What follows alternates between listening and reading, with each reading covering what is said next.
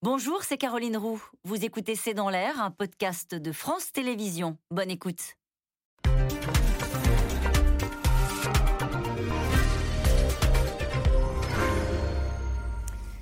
Bonsoir à toutes et à tous. Nous attendons vos questions, SMS, Internet et réseaux sociaux pour alimenter notre discussion. C'est une menace qui a glacé l'Occident. Vladimir Poutine a demandé hier la mise en état d'alerte des forces de dissuasion nucléaire. Ces derniers jours nous ont appris collectivement à prendre les avertissements de Vladimir Poutine au sérieux. Un pas de plus, en tout cas, dans un conflit qui dure depuis cinq jours, avec des combats qui se poursuivent à Kiev, où les Ukrainiens affirment avoir repoussé les forces russes, et des bombardements à Kharkiv, la deuxième ville du pays, qui ont fait 11 morts et une dizaine de blessés cet après-midi. Le chef de la diplomatie européenne évoque une offensive de plus en plus brutale de la part des Russes.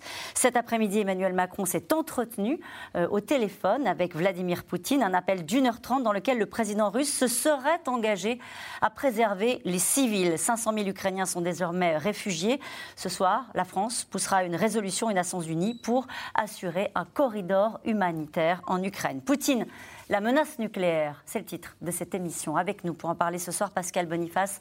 Vous êtes directeur de l'IRIS, l'Institut de Relations internationales et stratégiques. Je rappelle votre ouvrage 50 idées reçues sur l'état du monde chez Armand Collin. Jean-Dominique Giuliani, vous êtes président de la Fondation Robert Schuman. Citons ce soir votre éditorial sur le site de la Fondation Face au cauchemar. Armel Charrier, vous êtes éditorialiste en politique internationale à la télé France 24. Je renvoie à votre interview de Thierry Burkhardt, le chef d'état-major euh, des armées. Vous nous en direz un mot tout à l'heure. Enfin, Xenia Bolchakova, vous êtes journaliste et documentariste. Vous avez été correspondante à Moscou. Je rappelle que vous avez co-réalisé le documentaire Wagner, l'armée des ombres de Poutine, diffusé récemment sur France 5. Bonsoir à tous les quatre. Merci de participer à ce scène en l'air en direct. Euh, Poutine à la tête de 6000 ogives nucléaires qui demande à son état major de mettre en alerte euh, ses forces de combat de dissuasion, forcément c'est glaçant, Armel Charrier. Presque sidérant. je rajouterais, parce qu'on a tendance à se le répéter deux, trois fois, euh, qu'il y a la possibilité aujourd'hui de l'arme nucléaire, tant euh, aujourd'hui on l'avait oublié. En fait, il l'a rappelé déjà il y a quelques jours, donc de nouveau on avait quand même réfléchi à tout ça. Et c'est vrai que ces propos ramènent en fait à la stratégie russe du moment, qui est en fait cette affaire toujours un choc. Et on ne sait pas si derrière ce choc va être suivi d'effets. Mais il joue aujourd'hui de toutes les capacités qui sont à sa disposition. Alors quand on relit très bien la stratégie russe, on se rend compte qu'en 2020, il avait écrit très clairement ce qu'il voulait mettre comme la menace nucléaire, justement en rappelant que justement il fallait mettre de la menace nucléaire s'il y avait des pays avec un emploi d'armes nucléaires en face de lui, mais qu'il fallait aussi savoir l'utiliser s'il y avait des pays avec emploi de forces conventionnelles, mais à capacité agressive à coller contre son pays. Donc on se retrouve mm. effectivement à l'Ukraine, on est en train de voir effectivement tous ces dérivatifs qui sont plus ou moins mis en place. Alors pourquoi est-ce qu'on écoute ça avec attention? Pour plusieurs raisons. La première, c'est que effectivement la Russie aujourd'hui dispose de l'arme nucléaire toujours. Ensuite, que ces derniers temps, elle a augmenté sa capacité nucléaire avec des missiles qu'on appelle des missiles hypervélos, qui sont des missiles qui vont extrêmement vite Mach 9, Mach 10, donc c'est-à-dire 33 000 km secondes pour euh, Mach 10, ça va très vite, et surtout c'est avec des trajectoires alternatives. C'est ça qu'on appelle les missiles hypervélos. C'est-à-dire On ne connaît pas. Nous, on connaît les trajectoires classiques, c'est-à-dire nous, la France, nous avons des sous-marins et nous avons des avions, d'accord? C'est la force stratégique. Si on vient à tirer un missile, à partir du moment donné où on le tire, il a une capacité de monter. Au moment où il est au point culminant, c'est à ce moment-là où il est le plus lent, j'allais dire, parce que du coup il est monté, il redescend plutôt rapidement, et donc sa trajectoire est très claire. Une capacité aléatoire, c'est-à-dire qu'à partir du moment donné où le missile s'en est allé, ce sont les nouvelles armes, on ne sait pas calculer leur trajectoire, où est-ce qu'ils vont aller. Donc c'est ça qui est un peu inquiétant, parce qu'on est bien dans cette surenchère, effectivement. Poutine sait qu'il joue là-dessus, en disant, moi j'ai modifié mon armement, des missiles hyper véloces, les États-Unis n'en ont pas, la Chine, l'Inde travaillent dessus. La France a mis en place un programme dernièrement. On a fait un essai euh, qui était en, aux États-Unis, donc on a montré des capacités. Mais là, on se retrouve sur, euh, j'allais dire, la, le bras de fer presque ultime que peut faire Vladimir Poutine. Qui est déclenché le bras de fer ultime au bout de cinq jours d'intervention militaire. Hein. Ça, ça, va quand même euh, très vite. On est précisément dans le cauchemar lorsqu'on évoque que la force de dissuasion nucléaire est la Russie. Jean-Dominique Giuliani. Oui, parce qu'on voit bien que personne n'y croit vraiment. Euh, tout en ayant euh, une peur euh, compréhensible. Et en réalité, c'est un peu une rupture de la doctrine traditionnelle de la dissuasion, qui est quand même de dissuader un agresseur. Donc là, c'est l'utilisation de l'arme nucléaire pour une agression.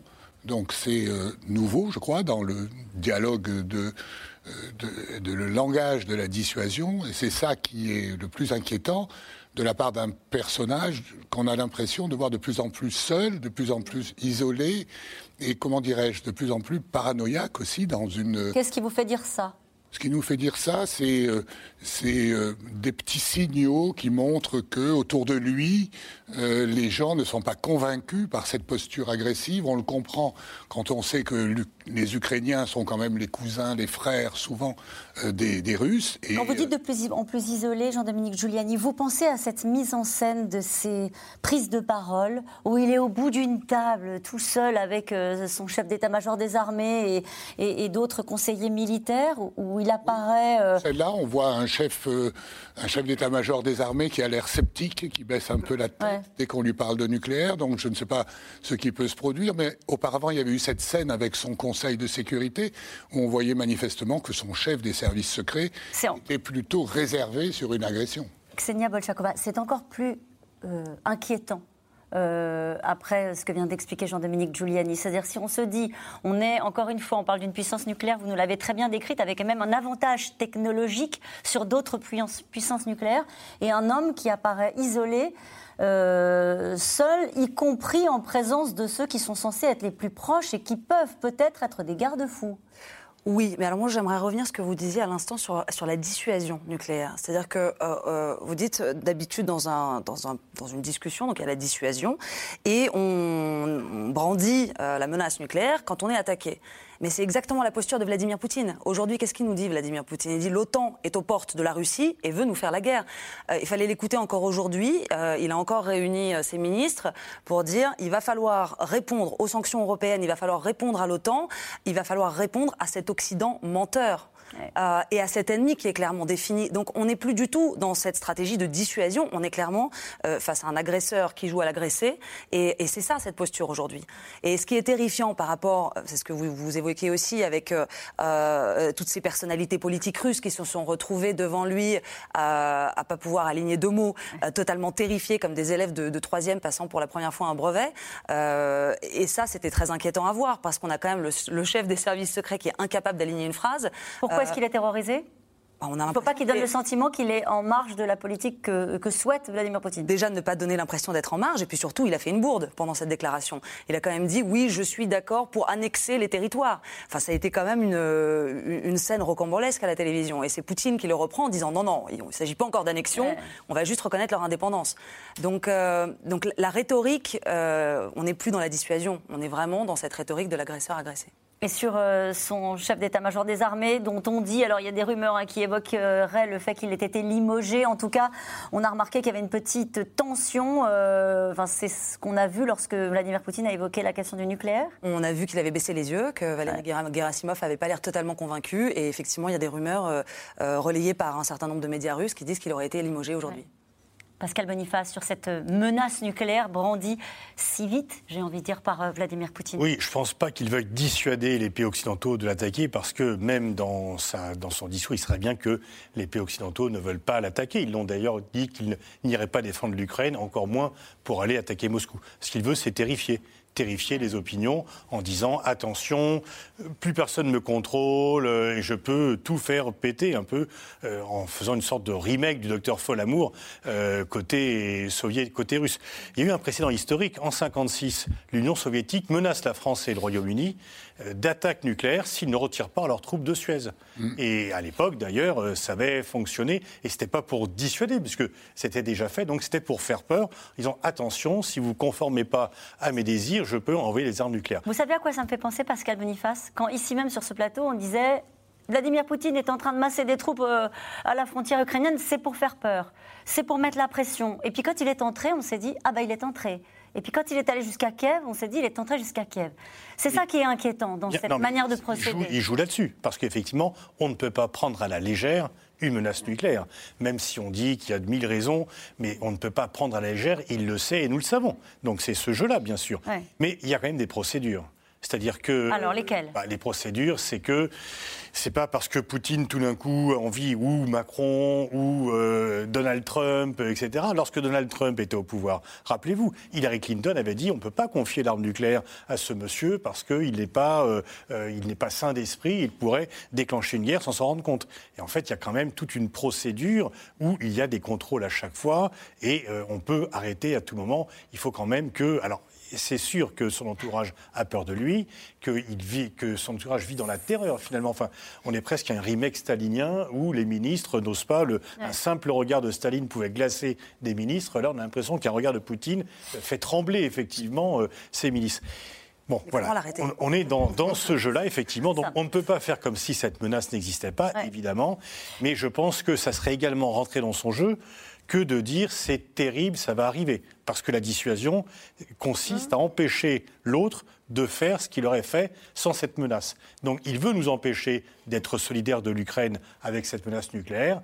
Nous ne pouvons pas céder à cela. L'OTAN a évoqué une rhétorique dangereuse. Euh, votre avis sur une conversation qu'a eue Emmanuel Macron avec le président biélorusse, euh, justement sur la question euh, du nucléaire. Ils se sont parlé. Le président a dénoncé la gravité pour la Biélorussie d'accepter le déploiement sur son territoire d'armement nucléaire russe. Pourquoi cette précaution vis-à-vis de la Biélorussie? Qu'est-ce qui est en train de se passer en Biélorussie et qui pourrait avoir un, impact sur, sur notre discussion, en tout cas sur cette menace nucléaire? Parce qu'on est toujours dans la rhétorique de Vladimir Poutine. C'est-à-dire que ce que veut Vladimir Poutine, c'est aujourd'hui avoir la main sur les pays qui sont autour de lui pour avoir du coup un avantage et une profondeur stratégique en termes de défense. Donc ce qu'il a demandé à l'Ukraine, c'est la même chose qu'à la Biélorussie, c'est-à-dire de leur dire je ne veux pas que vous ayez de l'armement euh, qui soit de l'armement euh, contre moi, de l'armement de l'OTAN ou de l'armement européen sur ces territoires. Alors l'Ukraine, on voit que ça a causé une guerre. La Biélorussie, pendant longtemps, on n'en parlait plus. Et puis ces derniers temps, le président Loukachenko a accepté en fait que euh, aujourd'hui le président Poutine puisse déposer des armes nucléaires sur son territoire. Il y a un référendum. Oui, et donc du coup, cette question-là, elle est fondamentale dans le pays. Et ça donc donne une avance effectivement euh, à Poutine. Donc c'est là-dessus certainement que le président français essaie lui de faire reculer Loukachenko. Alors que les combats se poursuivent euh, sur le terrain, on va revenir à Kiev euh, ou à Kharkiv, malgré les déclarations inquiétantes d'un Poutine qui évoque, on l'a dit, euh, la mise en alerte des forces de dissuasion nucléaire. Des pourparlers ont débuté à la mi-journée entre les Russes et les Ukrainiens avec l'espoir de décrocher au moins un cessez-le-feu. Magali Lacrose et Christophe Roquet.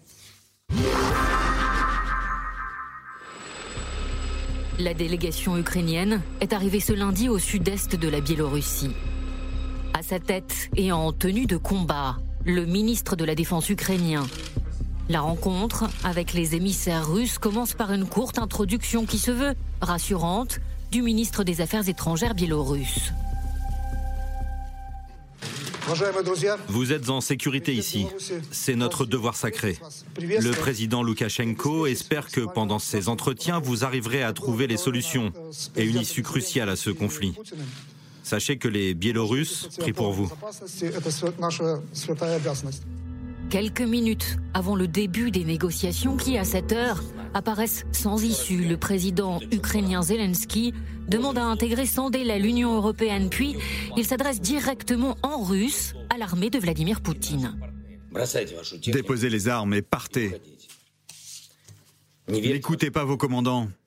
Ne croyez pas en la propagande. Sauvez vos vies. Partez. Hier, la guerre a pris une nouvelle dimension.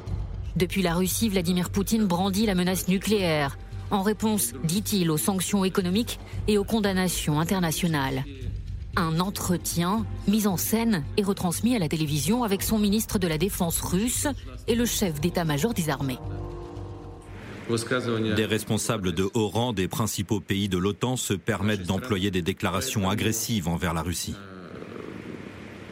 J'ordonne donc au ministre de la Défense et au chef d'état-major de mettre les forces de dissuasion de l'armée russe en régime spécial d'alerte au combat.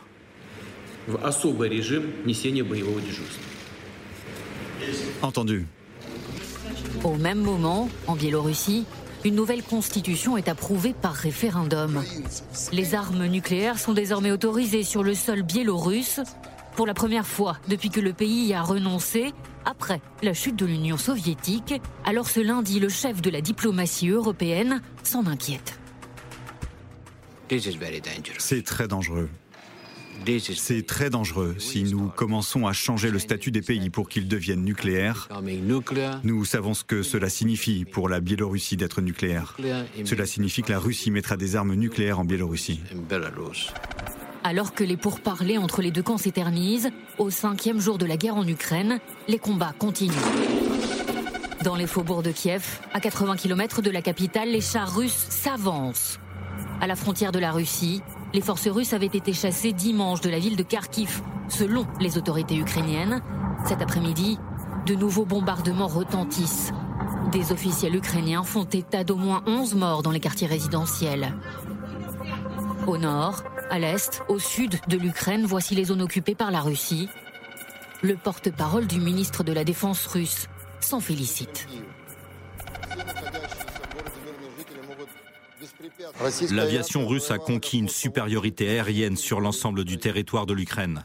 Au total, depuis le début de l'opération, nos forces armées ont frappé plus de 1000 éléments de l'infrastructure militaire de l'Ukraine. Mais l'Ukraine résiste et ses habitants se préparent au combat, qu'ils soient réservistes comme ici au sud de la capitale ou gérants de brasserie. À la frontière polonaise avec ses employés, il fabrique des cocktails Molotov.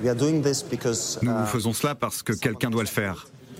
Nous avons des compétences. Nous avons vécu la révolution de Maïdan en 2014. Nous avions déjà dû fabriquer et utiliser des cocktails Molotov. Il y a quelques heures, le président Macron s'est entretenu une nouvelle fois avec Vladimir Poutine. Le président russe exige une démilitarisation de l'Ukraine et la reconnaissance de la Crimée pour mettre fin au conflit. Jean-Dominique Giuliani, cette question, est-ce encore utile de parler à Poutine?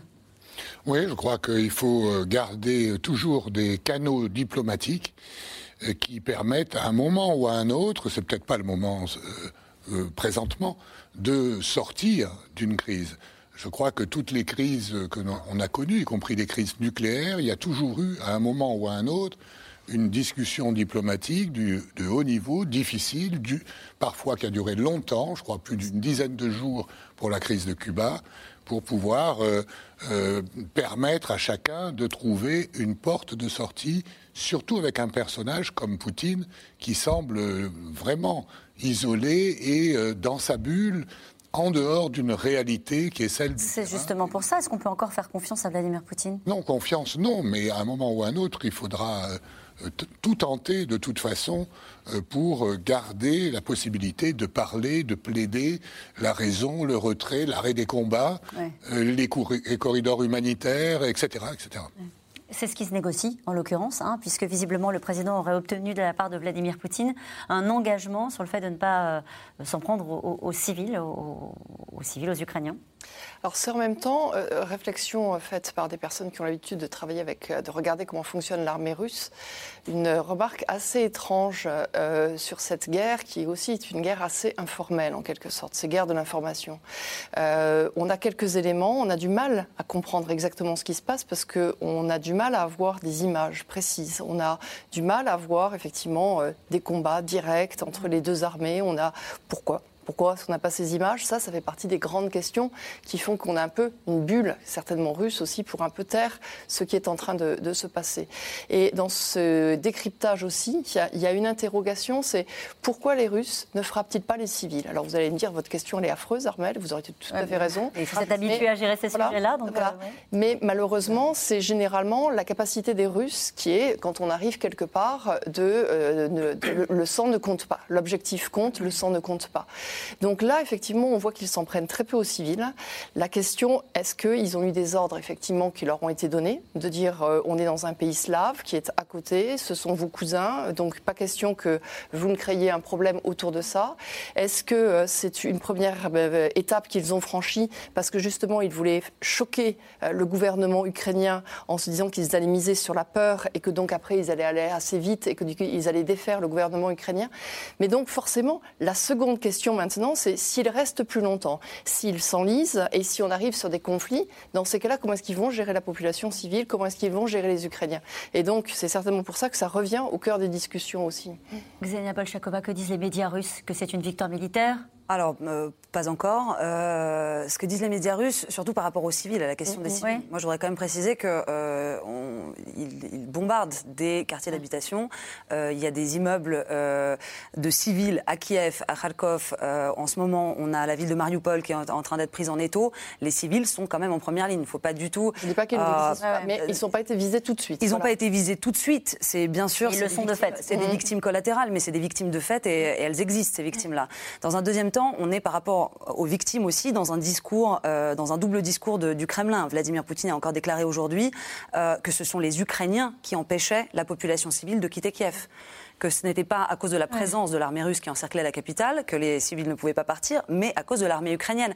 Donc on se sert encore une fois des civils comme une arme dans cette guerre de la désinformation, même si on ne les bombarde pas directement, ils sont directement pris pour cible aussi euh, dans, dans, ce discours-là. Et on rappelle qu'il y a 1000 Français qui sont euh, encore aujourd'hui en Ukraine, selon Jean-Yves Le Drian, euh, qui explique par ailleurs, et avec toute son émotion, ce sont les mots qu'il a utilisés cet après-midi, que la France n'a pas les moyens de les sécuriser, c'est-à-dire qu'il les invite d'une certaine manière à quitter euh, les grandes villes ukrainiennes euh, par euh, la route, mais que la France n'a pas naturellement les moyens militaires pour sécuriser leur transit. Pascal Boniface, sur la situation, même si ce n'est pas votre spécialité, malgré tout, la situation militaire, quand vous regardez ce qui est en train de se passer avec une progression qui semble plus lente que prévu, et vous avez raison de le dire, c'est sans doute aussi une bataille de communication, une bataille d'image. Hein, D'abord, ce conflit-là, que peut-on en tirer comme leçon, comme enseignement? Une bataille d'image aussi pour l'opinion russe. Bien sûr. Qui n'est pas du tout en faveur de cette guerre. Euh, en 24 heures, 750 000 personnes ont signé une pétition contre la guerre.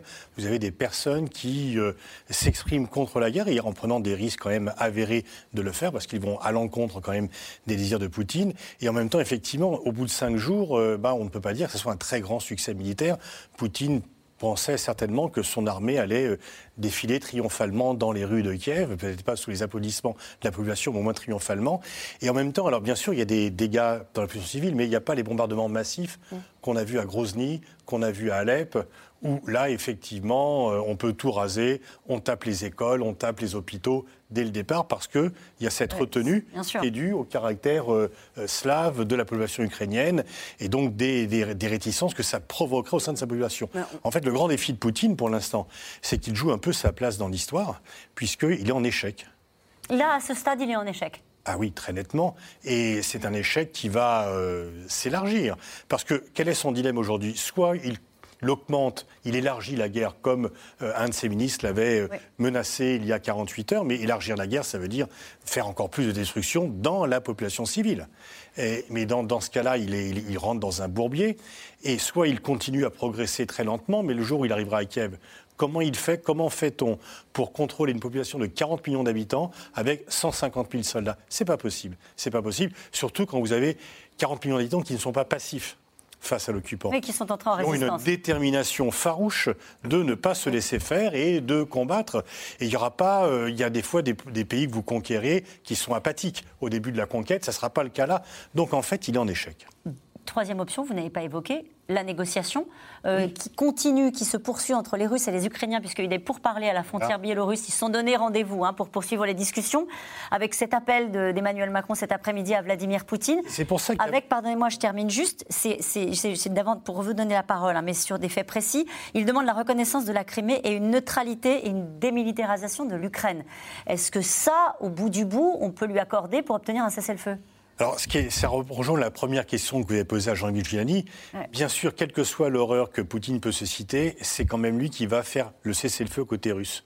Donc c'est bien avec lui que l'on doit négocier si on veut obtenir un cessez-le-feu. C'est pas avec Zelensky qu'on va obtenir un cessez-le-feu. Donc il faut passer sur la première idée qu'on dit c'est un personnage détestable, on ne peut pas lui parler, et lui parler ne veut pas dire accepter toutes ces conditions. Mm. Alors après, bah, une négociation s'ouvre. Quel est le prix du cessez-le-feu? La Crimée, elle est russe. La démilitarisation totale de l'Ukraine, il aura... donc c'est qu'est-ce que l'Ukraine est prêt à mettre dans la balance pour obtenir le cessez-le-feu? Et qu'est-ce que parce qu'en fait, maintenant, la négociation, c'est la voie de sortie pour Poutine. C'est la voie de sortie parce que s'il négocie, il pourra communiquer qu'il a obtenu ses buts de guerre parce qu'il a démilitarisé euh, l'Ukraine en disant j'ai tout détruit, mm. il n'y a plus d'armée ukrainienne, elle se reconstituera. Enfin, il peut le dire cela. Et donc, euh, ça peut choquer de dire ça, mais il faut aussi lui offrir une porte de sortie si on veut que les combats cessent. Mais lui offrir une porte de sortie ne veut pas dire accepter toutes ces conditions et loin de là. Mm. selon le Times de Londres, 400 mercenaires russes du groupe Wagner seraient chargés en Ukraine en ce moment-là d'aller exécuter, je ne sais pas quel est le bon mot, euh, tuer, euh, le, euh, voilà, c'est ça, éliminer le président russe Volodymyr Zelensky. Qu'en savez-vous, vous qui avez travaillé sur les commandos Wagner? Alors, ce qu'on sait euh, avec euh, Alexandra Jousset, euh, ma co-réalisatrice sur, le film, on, s'est beaucoup intéressé à cette question du déploiement des mercenaires de Wagner en ce moment en Ukraine. ce qu'on sait de sources sûres, c'est qu'il y a eu plusieurs avions qui sont partis de la base d'Al-Joufra, qui est au sud de la Libye, avec des mercenaires russes de Wagner qui ont été redéployés en Ukraine. Il y a eu quelques départs, d'après certaines sources aussi, de République centrafricaine. Mais aller jusqu'à dire que ces hommes sont déployés aujourd'hui en Ukraine pour tuer, éliminer le président ukrainien, on ne peut pas dire ça. Il y a euh, certains, certains, certains groupes de mercenaires seraient euh, en ce moment dans le Donbass euh, pour effectuer des missions de police militaire. D'autres des. Ça veut dire quoi? C'est assister la police militaire locale, c'est-à-dire les aider, les encadrer, leur dire quoi faire, globalement. Hein, c'est vraiment ça comme, type de mission. Euh, et d'autres euh, commandos pourraient être un petit peu présents un petit peu partout dans le pays pour euh, mener des opérations de sabotage. Ça, c'est ce qui a été fait. Et un des, un des mercenaires, enfin un des, un, des personnages de notre film qui témoigne dans le film, nous a confié il y a un mois avoir été envoyé en Ukraine pour faire ça. D'accord, il y a un mois. Il y a un mois. Euh, mais ce n'est pas des actions militaires, c'est des opérations de sabotage. Donc euh, voilà, donc ça c'est ce qu'on sait de façon quasi certaine ont-ils pour mission d'éliminer euh, Zelensky? Il se sent menacé, il l'est euh, menacé, euh, Zelensky. Il est devenu un problème aujourd'hui en termes de communication, de mise en scène de sa résistance, de soutien des opinions publiques occidentales. Peut-être n'avait-il pas anticipé sur ce qui est devenu aujourd'hui Volodymyr Zelensky. Il, a l'image d'un héros, il a une politique de communication exceptionnelle, remarquable, et il incarne une Ukraine que, je connais bien et qui ne se laissera pas faire quoi qu'il arrive. Même si l'Ukraine est conquise par euh, la Russie, il y aura une résistance sur place, à l'extérieur, etc. Et il incarne cette détermination. En plus, bon enfant, acceptant les négociations si ça peut arrêter les combats, disant je suis sans illusion, mais s'il y a une chance, je veux la saisir. Donc, si vous voulez, il n'a pas fait une faute de communication, et c'est très. Et disant à ceux qui veulent l'exfiltrer, j'ai pas besoin d'un taxi et disant euh, aux Américains, j'ai pas besoin d'un taxi, d'aller faire un tour, euh, etc. Je dois être là au milieu de mes hommes. Bon, il doit être quand même assez bien protégé et je crois que tout le monde euh, fait tout pour essayer de l'aider aussi personnellement. Mm. Et pas seulement l'Occident, comme vous le dites, n'est-ce pas? Ce qui me frappe, c'est la réprobation euh, euh, immense, mondiale, à l'égard de l'action de la Russie. En ce moment, il y a l'Assemblée générale des Nations unies qui est réunie. Vraisemblablement, il y aura une condamnation de la Russie. Et vous avez la Corée du Sud, le Japon, la Nouvelle-Zélande, l'Amérique du Sud qui condamnent la Russie. C'est surprenant? Euh, C'est surprenant et à la fois c'est une bonne nouvelle pour le monde. Ça veut dire qu'on a progressé dans la civilisation, qu'on ne peut pas faire n'importe quoi, et qu'un État voyou, parce que maintenant Poutine devient le chef d'un État voyou, en tout cas le chef voyou d'un État, si je puis dire, eh bien, il est unanimement condamné. Regardez dans le monde de la culture, Regardez dans le monde du sport, le CIO prenant position. Jamais on n'aurait pu. Le CIO qui recommande le bannissement euh, des Russes du sport mondial. Je me tourne naturellement vers vous, Pascal Boniface. Ça, ça pèse. Ah, en fait. Oui, parce que tous les citoyens russes sont sensibles à ça. Quand vous avez un footballeur célèbre euh, ou un tennisman célèbre qui prend position contre la guerre, eh ben, ça a plus d'impact pour le russe euh, quotidien qu'un ministre ou un homme politique, qui d'ailleurs, en Russie, les hommes politiques ne vont pas beaucoup s'exprimer sur ce sujet. Donc c'est un impact parce que ça touche les gens vraiment au quotidien. C'est mmh. extrêmement important. Sur la prochaine Coupe du Monde, comment ça va se passer? eh ben, Il y a des matchs de barrage. Les Polonais, alors la FIFA n'a pas voulu trop se mouiller pour l'instant. L'UEFA instance européenne du football est beaucoup plus allante et sévère par rapport à la Russie parce que la majorité est différente. La FIFA, bah, la majorité, elle est mondiale, c'est un peu différent. Et euh, le patron de la FIFA, Gianni Infantino, est très lié personnellement à Poutine, donc il veut y aller très doucement. Il y a des matchs de barrage pour la qualification de la Coupe du Monde. Euh, il a voulu protéger l'équipe russe en disant ça se jouera en terrain neutre pour ne pas l'exclure, mais les Polonais et les Suédois qui doivent la rencontrer après disent nous, quoi qu'il se passe, on ne jouera pas contre eux.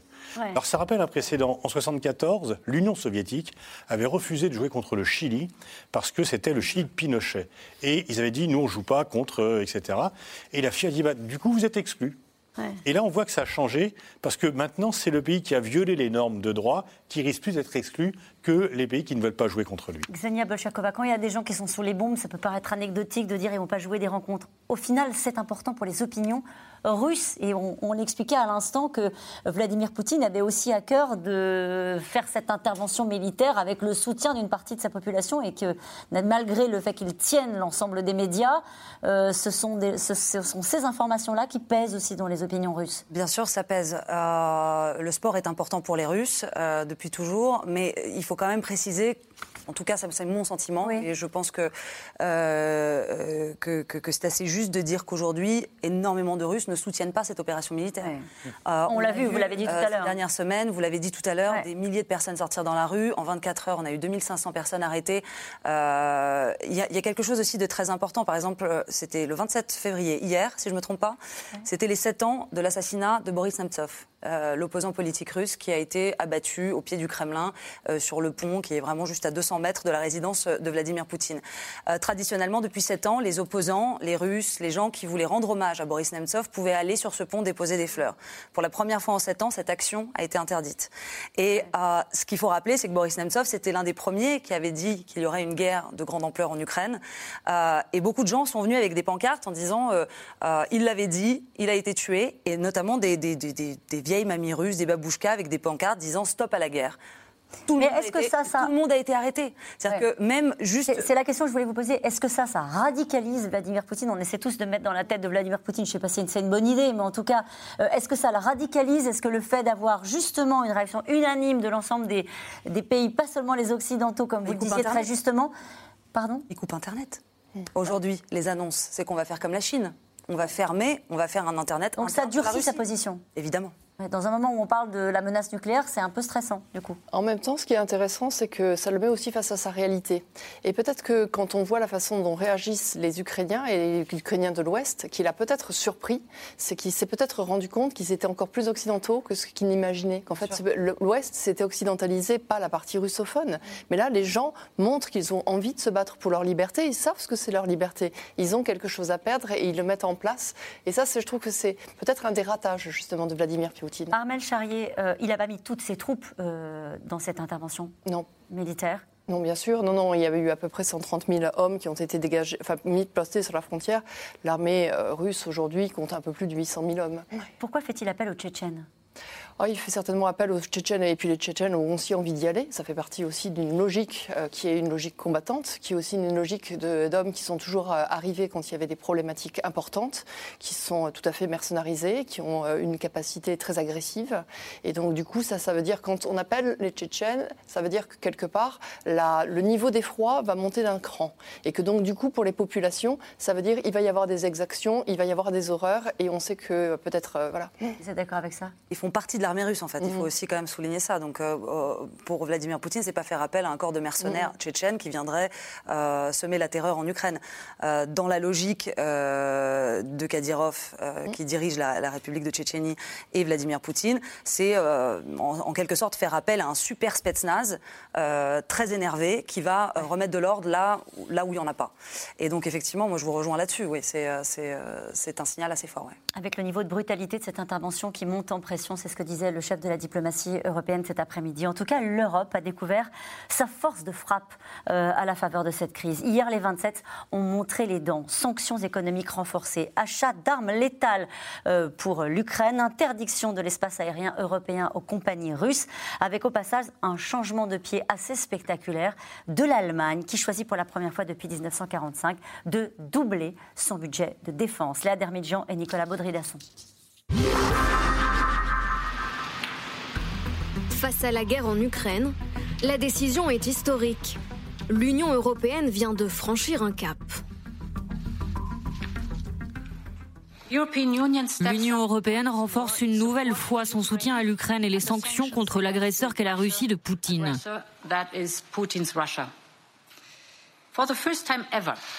Pour la première fois, l'Union européenne financera l'achat et la livraison d'armes et d'autres équipements à un pays attaqué. C'est un moment décisif. 450 millions d'euros pour financer l'envoi d'armes aux forces ukrainiennes. Un tournant pour l'Europe et en particulier pour l'Allemagne. Pour la première fois depuis 1945, le pays vient de rompre sa doctrine d'interdiction de livraison d'armes en zone de conflit. Et le nouveau chancelier va même plus loin 100 milliards d'euros pour renforcer l'armée allemande, soit 2% du PIB consacré à la défense. Nous vivons un changement d'époque, ce qui signifie que le monde d'après n'est plus le même que le monde d'avant. La question centrale est de savoir si la force peut enfreindre le droit. Si nous permettons à Poutine de revenir à l'époque des grandes puissances du 19e siècle. Ou si nous avons la force de fixer des limites aux belligérants comme Poutine. En plus de ces mesures inédites, l'Union européenne prend des sanctions à effet immédiat.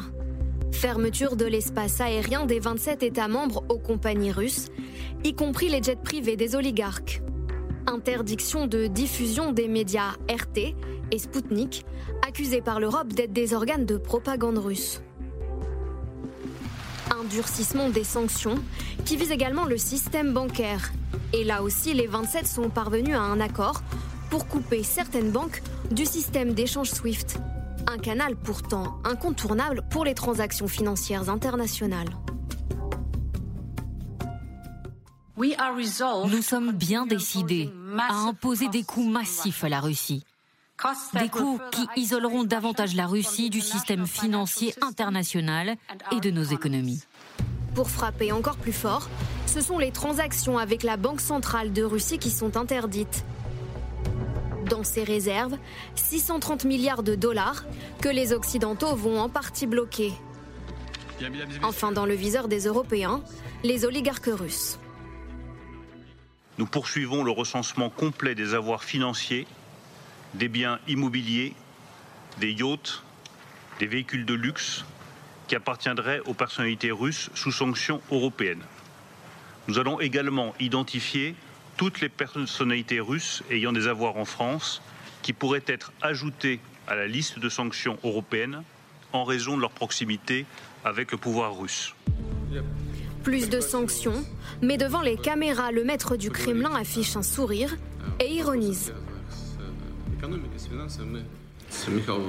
Le Premier ministre et moi avons discuté de ces questions d'économie et de finances. Enfin, je veux dire de ces sanctions que veut nous imposer la communauté occidentale. Celle que j'ai surnommée l'Empire du mensonge. Pourtant, les effets sont déjà très concrets. Le rouble a chuté de près de 30% aujourd'hui. Et depuis ce week-end en Russie, de longues files d'attente devant les distributeurs. La filiale européenne de cette banque russe se dit déjà au bord de la faillite. Ksenia Bolchakova, là, les sanctions, elles vont avoir un effet euh, immédiat. On a vu avec ces images hein, sur la population euh, avec euh, des gens qui vont aller euh, au guichet pour retirer leur argent Alors, il y a tous les jours des, énormes, des, très très longues files d'attente devant, devant, devant tous les guichets.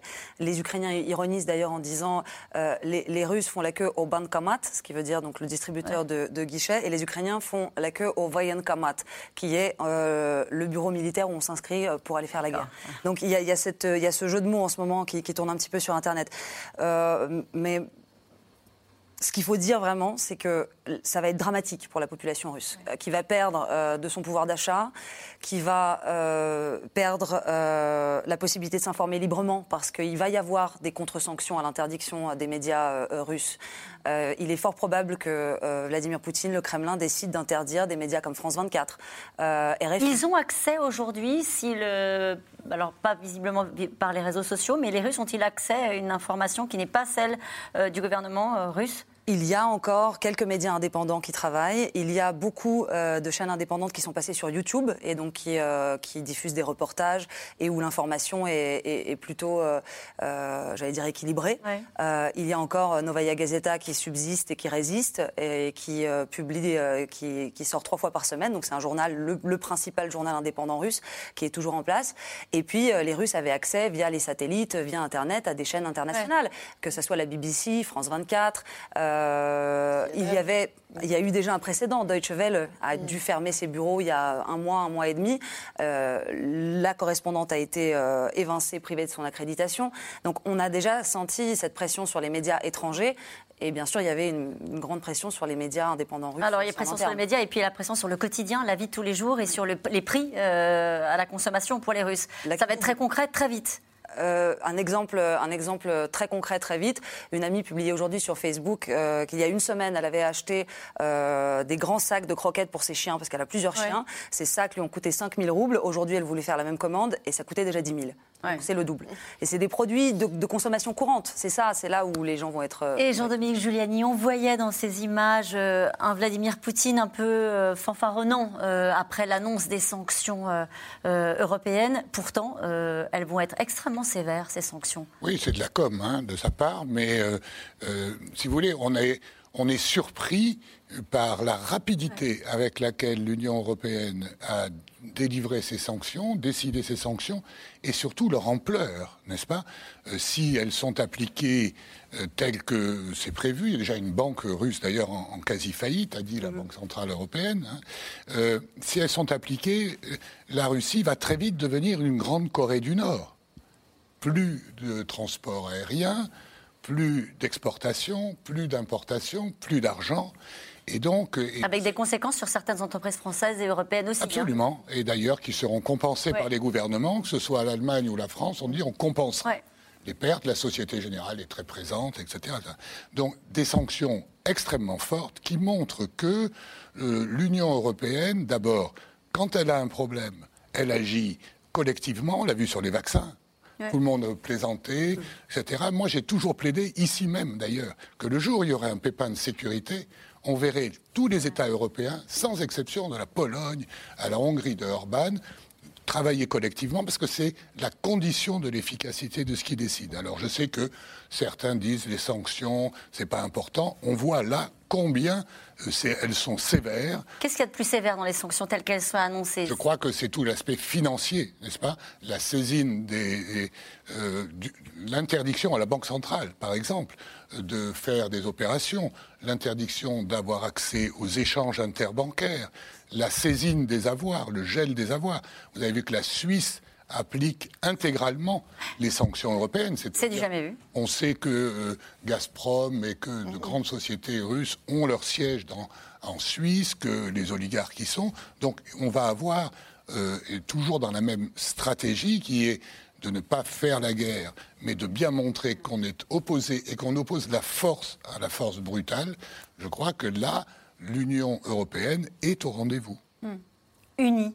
Unie. À 27. Rapide et brisant tous ces tabous achetant des armes pour les donner à l'Ukraine. Pourquoi? Parce qu'elle s'estime menacée. Et elle a raison de s'estimer menacée, parce qu'en réalité, c'est sa prospérité, sa paix, son modèle qui ont justifié l'agression de Poutine, qui ne veut pas que ce modèle soit attirant. Alors, c'est plutôt le financement d'armes qui ont déjà été envoyées par certains pays européens euh, pour aider l'Ukraine. En tout cas, c'est 500 millions d'euros qui ont été dégagés d'un coup euh, pour tout cela, y compris l'humanitaire d'ailleurs, dans lequel l'Union européenne sait faire pour supporter euh, la Pologne, la Hongrie et, et la Roumanie. Armel Charrier, est-ce que c'est ça qui peut arrêter Vladimir Poutine? La brutalité euh, et la force de ces sanctions, avec un levier qui est choisi euh, par la grande puissance économique et commerciale qu'est euh, l'Europe, à savoir des sanctions économiques Alors, la question, je pense que Vladimir Poutine l'a anticipée. Donc s'il est allé à la guerre, c'est que dans sa tête, la question avait déjà été poussée et, et qu'il l'avait résolue en grande partie parce que derrière, ils ont quand même réfléchi sur une version B C'est-à-dire si on ne travaille pas avec les Européens, si on est coupé du monétaire international, avec qui est-ce qu'on va travailler En s'appuyant en plus sur ce qu'ils ont vu quand l'Iran s'est vu geler 50 milliards d'euros, enfin de dollars qu'elle réclame encore. Donc ça c'est vrai que là c'est la question numéro une. Euh, il y a la capacité de la part aujourd'hui de Moscou d'avoir euh, des réflexions par tout ce qui est les blockchains, d'avoir euh, des deals avec, les, avec la Chine, avec l'Inde, qu'on fait en dédollarisation, c'est-à-dire qu'on va le faire en yens, on va le faire en roubles, on va essayer de passer sous le radar sur certaines choses. Là, en revanche, où les sanctions, certainement, peuvent aussi avoir quand même pris au dépourvu, d'une part, c'est parce que c'est les 27 et que ça, c'est quand même quelque chose qui est surprenant. Savoir que la Hongrie, savoir que la Grèce, etc., elles ont voté, peut-être qu'elles se dédiront derrière, mais en attendant, elles ont voté. Donc ça, c'est effectivement un signal fort. L'autre chose, c'est effectivement quel est l'impact sur l'entourage de Vladimir Poutine. C'est que lui, il se peut être chef de guerre, mais à partir du moment donné, on dit tous les gens que vous connaissez, tous les gens qui sont effectivement de l'oligarchie, qui ont de l'argent, etc., on leur coupe les ailes, je pense que ça va lui faire une opposition. Selon Forbes, les 116 premiers milliardaires russes ont perdu près de 100 milliards de dollars depuis le 16 février, et c'était avant euh, l'annonce des sanctions européennes. Euh, Pascal Boniface, sur ces sanctions et sur le fait que, euh, je le disais rapidement tout à l'heure, que l'Allemagne, par exemple, a décidé de, de, faire un virage sur l'aile spectaculaire et renforce son budget de défense et accepte d'envoyer des armes à l'Ukraine. Avec un gouvernement social-démocrate et des Verts euh, qui sont dans le gouvernement. Alors, si dans le 99, cette même configuration avait accepté de faire la guerre contre les Yougoslavie avec les pilotants, mais il y a une mue effectivement de l'Allemagne, de l'Europe, surtout le fait qu'elle accepte d'exporter des armes sur un théâtre de conflit. C'était un tabou euh, vraiment absolu pour l'Allemagne et qu'elle va lancer effectivement un programme de réarmement massif. Justement, cette question qui nous est posée ce soir, armer l'Ukraine, n'est-ce pas concourir à l'escalade militaire? Ben, on va aider l'Ukraine à se défendre pour empêcher que l'offensive de Poutine soit réussie. Il ne s'agit pas, on ne va pas envoyer les troupes, ça on l'avait dit depuis le départ, mais les armes qui vont être fournies à l'Ukraine sont là pour ralentir l'avancée euh, de l'armée russe. Et s'il n'envoie pas d'armes, eh bien, il l'armée ukrainienne sera vaincue plus difficilement. Donc euh, c'est ça le, dilemme. Mais euh, je pense qu'on a déjà, c'est peut-être une deuxième phase pour l'Europe. On a déjà vu avec le Covid-19, ça a été long, il y a eu des mm mais l'Europe a décidé de briser un tabou en disant on fait une dette commune et on est menacé par le Covid-19 tous ensemble, on agit tous ensemble. Et là, effectivement, il y a vraiment ce sentiment d'une menace qui est telle que euh, il y a une unité et jamais l'Europe n'a été aussi unie pour répondre à la Russie.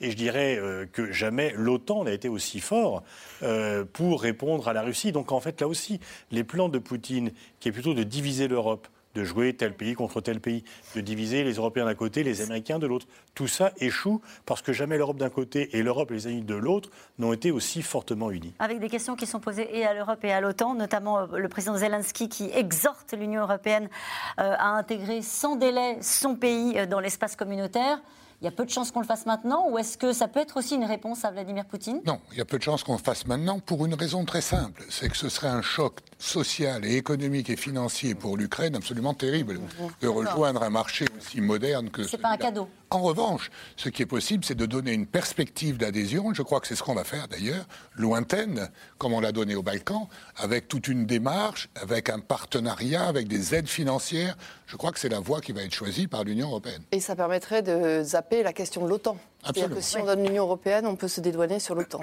Avec certains pays qui tapent euh, à la porte de l'OTAN. Hein. Il faudrait quand même qu'il y ait une remise à niveau de la gestion ukrainienne. Oui. Alors en tout cas, ce sont des destins euh, qui ont basculé en quelques heures. Des enfants qui passent d'une vie normale à celle de réfugiés, des pères qui partent à la guerre, des familles qui désormais manquent de tout. Reportage à la frontière polonaise, Léa Dermidjian, Stéphane Lopez avec Leslo Gélabert.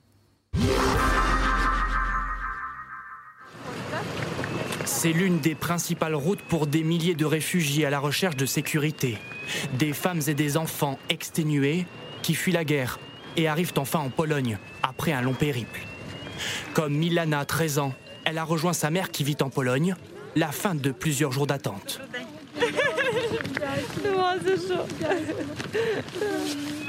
Passé la joie des retrouvailles, une mauvaise nouvelle attend pourtant l'adolescente.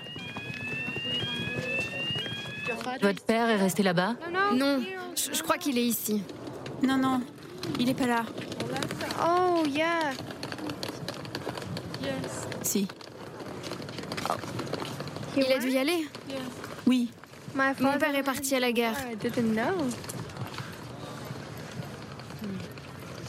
Oh my god. Mon Dieu. Ok. Ok. Je ne savais pas. Pour les accueillir le mieux possible, des bénévoles ont organisé en urgence des distributions de nourriture et de vêtements. Une aubaine pour Natalia, qui veut continuer son chemin, mais qui a dû tout laisser derrière elle.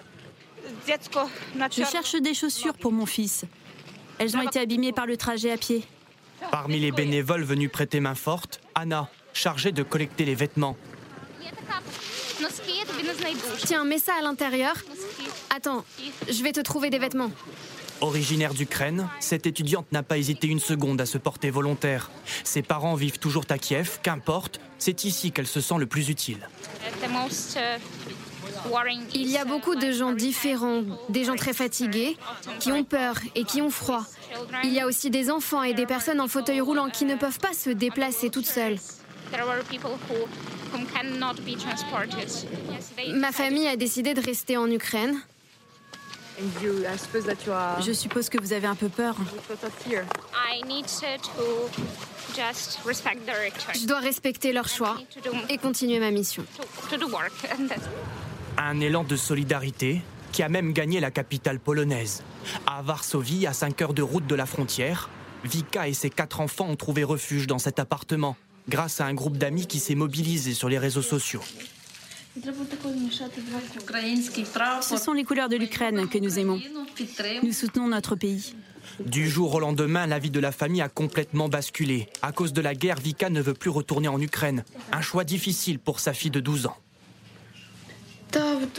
C'est très dur d'être loin. Avant, j'allais au basket, par exemple. Je voyais mes amis. C'est terminé.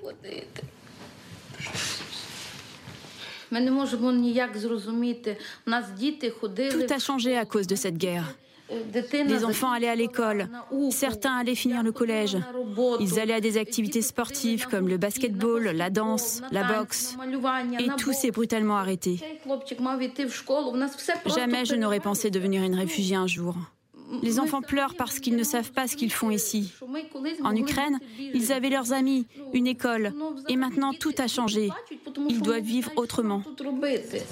Vivre autrement et s'adapter vite. Face à l'urgence de la situation, cette membre de l'association d'aide aux réfugiés déplore le manque de soutien des gouvernements. On est très surpris. On doit gérer une situation inédite. On n'a aucune aide des gouvernements de l'Union européenne. C'est donc nous qui devons prendre des décisions, nous occuper d'eux au niveau local. On ne s'attend même pas à avoir l'aide de grosses organisations. On essaye juste de faire ça à notre échelle, de se débrouiller comme on peut.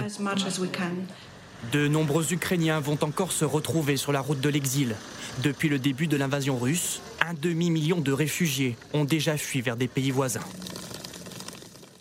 Alors en effet, Jean-Dominique Giuliani se retrouve pour l'instant dans des pays voisins avec euh, là une solidarité européenne euh, incroyable. Affiché euh, Affiché des populations, des gouvernements et de l'Union européenne elle-même. Alors qu'il y a peut-être un peu de retard parce qu'on n'en fait jamais assez, n'est-ce pas, face à ces images qu'on vient de voir.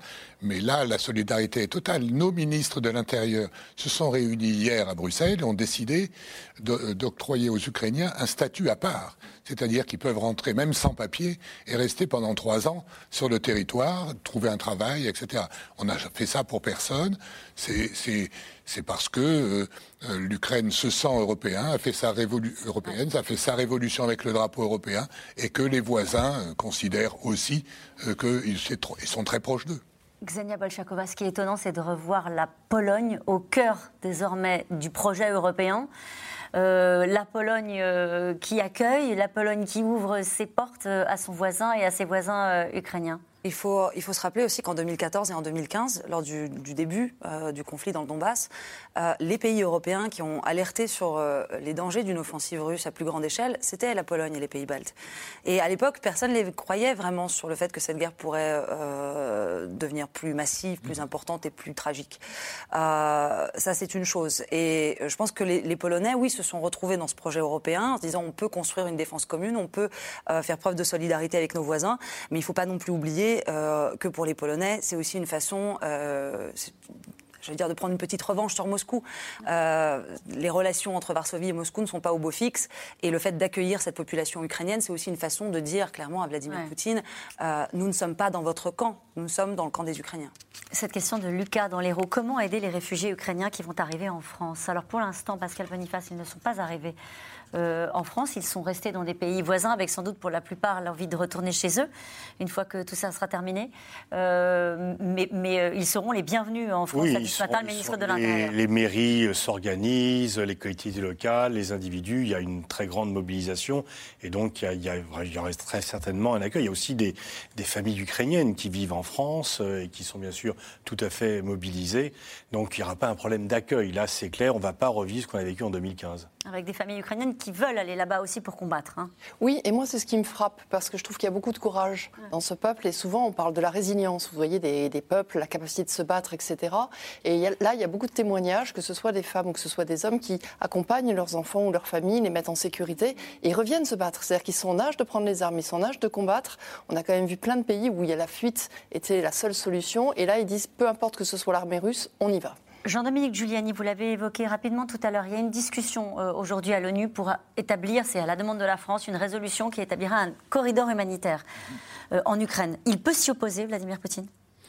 Euh, oui, il peut s'y opposer. C'est une résolution proposée au Conseil de sécurité, donc il a un droit de veto. Il s'est déjà opposé avant-hier à une résolution condamnant l'agression russe. Ce que je mentionnais, c'est que aussi l'Assemblée générale de l'ONU est saisie, et là, il n'y a pas de droit de veto. Et donc, il risque d'y avoir demain, je pense, une résolution condamnant l'agression. Alors, condamner l'agression, c'est une chose, mais pour faire face à l'urgence humanitaire et euh, aux difficultés des, Ukrainiens euh, sous, les bombes, le corridor humanitaire pour acheminer, acheminer du matériel, acheminer des, effectifs même pour les ONG, euh, ça s'est déjà vu, un pays en conflit qui refuse un corridor humanitaire? Oui, bien sûr. on l'a vu en Syrie, on l'a vu dans de nombreux conflits, effectivement, parce qu'il y a des pouvoirs qui n'ont pas envie qu'on aide les populations civiles dont elles estiment qu'elles lui sont hostiles. Et là, il y a deux solutions. Soit on, bloque, euh, on force le blocus, mais là, on ne le fera pas. Et donc là, je pense que ça fait partie des négociations qui ont lieu aujourd'hui entre Ukrainiens et Russes. Et c'était l'objet, vous pensez, de la discussion entre le président de la République, euh, Emmanuel Macron, et Vladimir Poutine? Un des objets, parce que l'objet principal, quand même, c'est le cessez-le-feu. Mais ça fait partie, effectivement, des choses à mettre en place pour aider, alléger au maximum et rapidement les souffrances des populations civiles. Et nous revenons maintenant à vos questions. Une question de David en Haute-Savoie. À Moscou, Poutine est-il le seul à décider de l'utilisation de l'arme nucléaire Armel Charrier? À ma connaissance, s'il fonctionne comme un président, oui. Normalement, ça relève du ressort du politique, de la dernière personne qui prend cette décision-là. Donc, je parle sous le contrôle de Gazina, mais à mon avis, voilà, il peut, y avoir des discussions avant. Mais il doit valider avec son chef d'état-major et avec son ministre des Affaires, des Affaires étrangères, de la Défense. Il y a trois personnes. Il y a trois personnes, d'où la réunion justement euh, à laquelle on, avait assisté. À deux. Les trois personnes, et comme le disait Pascal Boniface, il y a une procédure quand même, n'est-ce pas euh, Il y a des vérifications, il y a euh, on demande plusieurs fois un ordre de cette mm. nature ne se passe pas comme ça en appuyant sur un bouton. la décision finale reste la sienne. Mm. La décision. Une question de Patricia dans les Bouches du Rhône. Engager des pourparlers sous le feu des bombes, qui peut croire à ce marché de dupes? Oui, mais il n'y a pas d'autre solution, parce que sinon, bah, les bombes continuent et il faut attendre que Poutine décide seul à ses conditions d'arrêter. Donc, une fois encore, c'est désagréable de parler avec lui, mais c'est lui qui. on discute avec celui qui bombarde si on veut qu'il arrête de bombarder. Euh, une question de Paul à Genève. L'OTAN réagirait-elle en cas d'attaque nucléaire russe en Ukraine? Ah oui, bah, ça serait, on serait plus ou moins obligé, parce que dans ce qui se passe quelque chose euh, dans la, une question au niveau nucléaire, ça change radicalement la donne. Donc du coup, euh, et d'ailleurs, il n'y aurait pas que l'OTAN, parce qu'il y aurait la question de l'OTAN, il y aurait la question à la France, et euh, nous, on n'a pas des armes, nos armes nucléaires, elles sont à notre main, elles sont à la souveraineté française. On est en alerte permanente, on est capable de faire une, de tirer s'il y a besoin, quoi que ce soit. Donc ça serait effectivement. On n'est pas contraint par l'article 5. On n'est pas contraint, non. Ça n'est pas dans l'OTAN. On n'est pas contraint, mais je pense pense que là, on serait quand même sur une escalade telle que du coup, ça nous amènerait quand même à avoir une position euh, de réflexion entre les différents pays euh, qui aujourd'hui ont l'arme nucléaire. Armel Charrier, vous pensez que du côté de l'état-major des, armées, je disais que vous aviez interrogé tout à l'heure hein, le chef d'état-major des armées, euh, ce sont des exercices qu'on est obligé de simuler, des scénarios qu'on est obligé de préparer La question nucléaire, oui, en permanence. Ce scénario-là, d'une attaque nucléaire en Ukraine Oui, on est forcément obligé de les préparer. Ça fait partie justement des questions euh, qui font qu'on a un budget de la défense, qu'à chaque fois on, garde une grande partie sur les questions euh, nucléaires. Et ça fait partie effectivement de tout, ce qu'on appelle les évolutions, où on voit comment est-ce qu'à un moment donné, euh, le monde s'enlève une grande partie du nucléaire.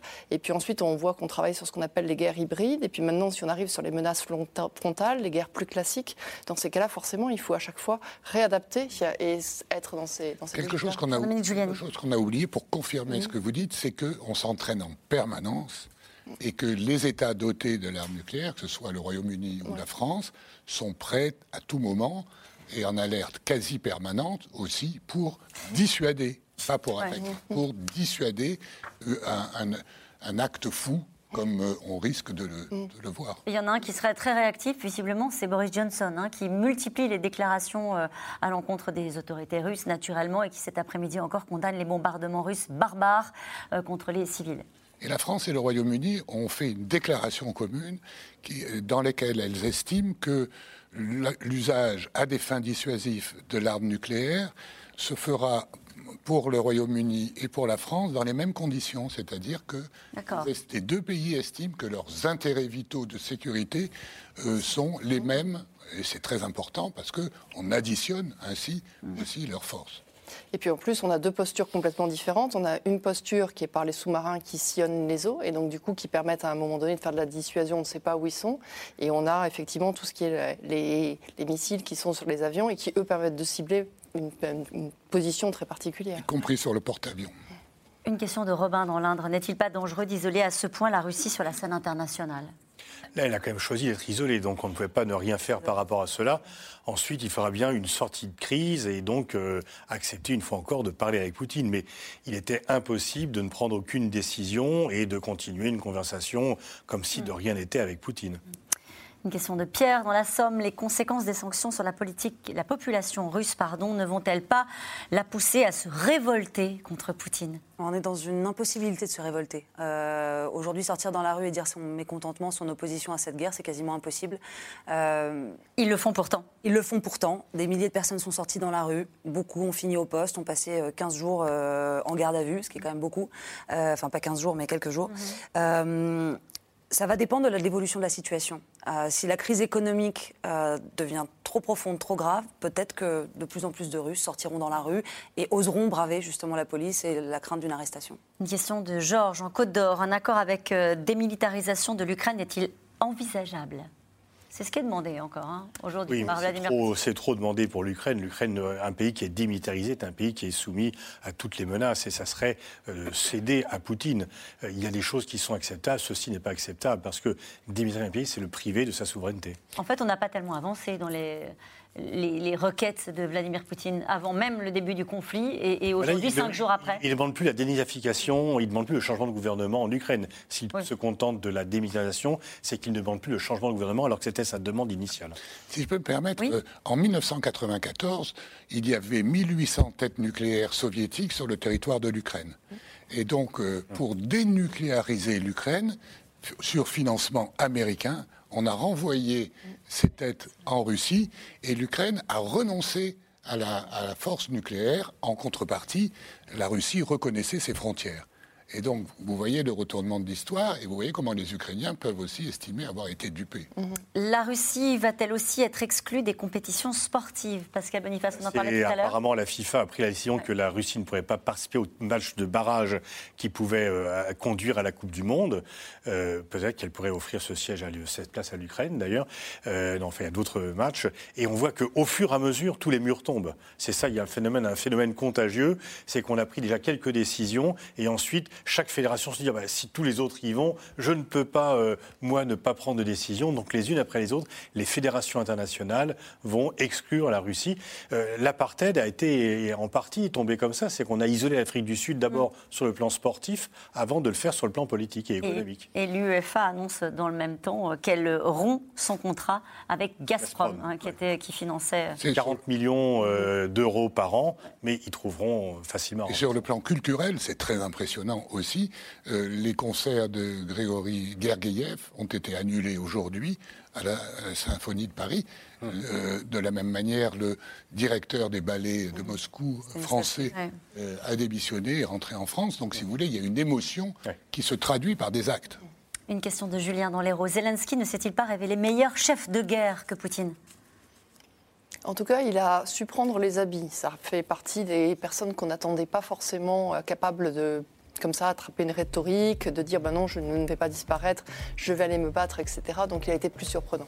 Ne faut-il pas d'urgence accueillir l'Ukraine dans l'Union européenne? Ben, Écoutez, il faut lui promettre en tout cas que c'est possible et qu'il faut un peu de temps. Et il est l'heure de retrouver Anne-Elisabeth Lemoine. Bonsoir Anne-Elisabeth. Au programme de C'est à vous ce soir. Bonsoir Caroline. On prolonge vos débats avec sur notre plateau l'expertise du général Vincent Desportes, ancien directeur de l'école de guerre, inquiète des menaces nucléaires de Vladimir Poutine. Parole également aux Ukrainiens qui résistent ici ou là-bas. À tout de suite. Et je vous rappelle que vous pouvez retrouver euh, C'est dans l'air quand vous le souhaitez, en replay et en podcast, car C'est dans l'air est aussi une émission qui s'écoute. On se retrouve demain, 17h50.